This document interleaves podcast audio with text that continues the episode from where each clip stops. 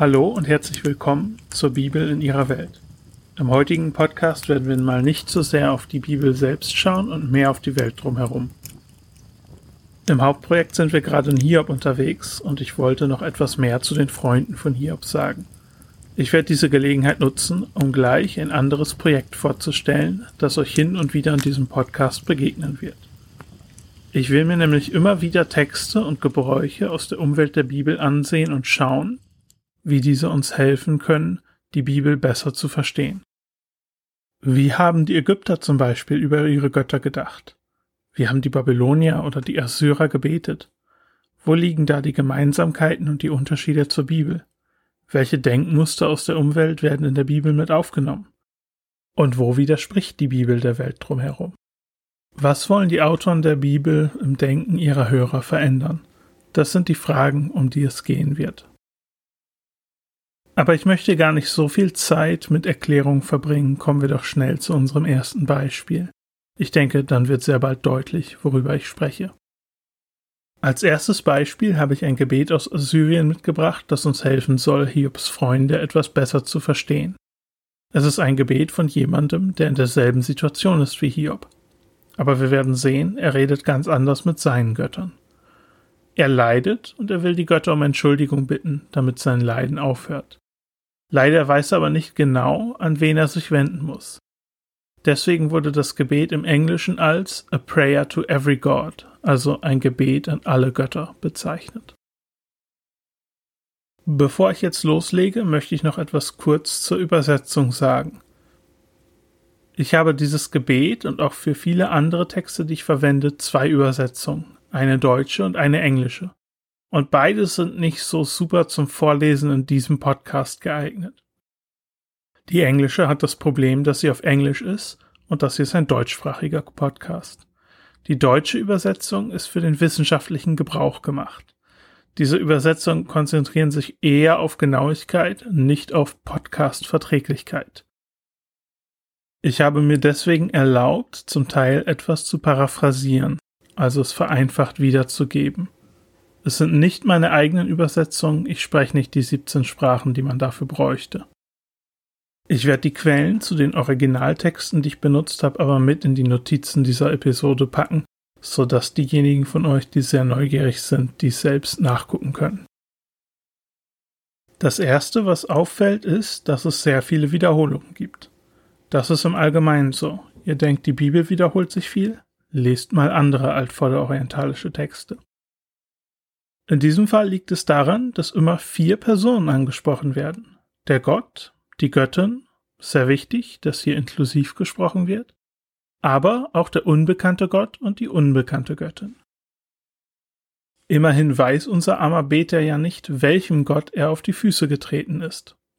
Er weiß nicht mal, ob es sich um einen der vielen Götter handelt, die er kennt, oder um einen, der unbekannt ist. Deswegen wiederholt er vieles von dem, was er sagt, viermal. Aber jetzt schauen wir uns den Text mal etwas im Detail an. Er beginnt mit der Bitte, dass die Götter sich ihm gegenüber wieder beruhigen sollen. Er leidet und er versteht das als eine Strafe der Götter. Das ist im altvorderen Orient oft so zu verstehen, dass die Götter, wenn sie sauer sind, ihren Anhängern den Schutz entziehen. Sie werden dann angreifbar für böse Geister und was es nicht sonst noch so alles gibt. Er bittet die Götter also, dass sie ihren Zorn ihm gegenüber vergessen und ihn wieder in Schutz nehmen sollen. Er sagt unter anderem, die Schuld, die ich mir aufgeladen habe, kenne ich nicht. Er weiß also nicht, was er falsch gemacht hat, und er hat seinen Fehler nur aus Unwissenheit begangen. Vielleicht hat er was Verbotenes gegessen, oder vielleicht einen verbotenen heiligen Ort betreten. Er weiß es nicht, aber was auch immer er getan hat, es war keine Absicht. Und dann sagt er gleich im nächsten Satz, dass seine Schuld und sein Versprechen groß sind. Da stellt sich natürlich die Frage, wenn du nicht weißt, was du falsch gemacht hast, woher willst du dann wissen, dass deine Schuld groß ist? Den Grund dafür finden wir erst am Ende des Gebets. Dort sagt er, die Menschen sind taub und sie wissen von nichts. Mal machen sie ihre Sache schlecht, mal machen sie ihre Sache gut, aber die Sache selbst verstehen sie nicht. Und deswegen belohnen oder bestrafen die Götter und die Menschen wissen nie genau wofür. Sie haben keinen Maßstab, an dem sie ihr Verhalten messen können. In einem anderen Text beschreibt ein Kläger dasselbe Problem. Er sagt, er wünschte, er wüsste, was den Göttern gefällt, aber er weiß es nicht. Was er für richtig hält, das gefällt den Göttern nicht. Und was den Göttern gefällt, darauf wäre er nie gekommen. Wenn man in so einer Situation ist, dann gibt es nur einen Maßstab, an dem man sein Verhalten messen kann. Geht es mir gut? Dann muss ich wohl etwas richtig gemacht haben. Und wenn es mir schlecht geht, dann habe ich wohl einen Fehler gemacht. Daher weiß der Beter auch, dass seine Schuld groß ist. Er leidet sehr. Im Lauf des Gebets klagt er noch, dass niemand ihm hilft, und er bittet immer wieder, dass sich die Götter ihm gegenüber beruhigen und den Frieden wiederherstellen. Am Ende drückt er auch Hoffnung aus, dass genau das passieren wird. Es gibt zwei Stellen, an denen ich dieses Gebet mit der Bibel vergleichen will. Als erstes reden wir über Hiob und seine Freunde. Die Freunde denken genauso wie dieser Beter.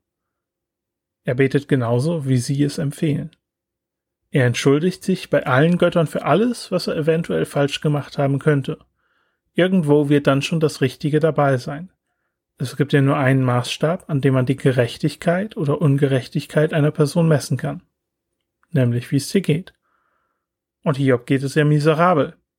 Das ist der einzige Beweis für seine Schuld, den die Freunde brauchen. Deswegen sind sie auch nicht daran interessiert, Hiob zu sagen, was er falsch gemacht hat. Das kann man ja auch nicht wissen, immerhin gibt es keinen unabhängigen Maßstab.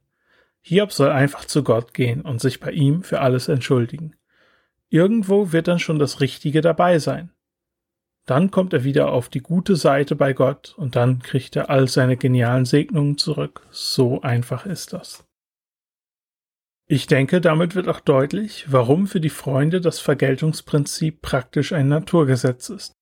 Wenn es keinen anderen Maßstab gibt, dann ist das die einzige Chance, die man hat, sich Leiden zu erklären und ihm einen Sinn zu geben. Die einzige andere Alternative, die sie haben, ist das Chaos. Ich vermute, dass viele von uns genauso denken würden wie die Freunde, wenn wir in ihren Schuhen gesteckt hätten. Es gibt ja auch heute noch Menschen, die so denken.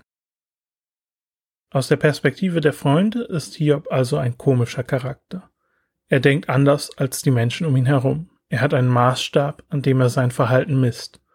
Und er kommt dabei zu dem Schluss, dass sein Verhalten in Ordnung war oder zumindest, dass er diese Behandlung nicht verdient hat.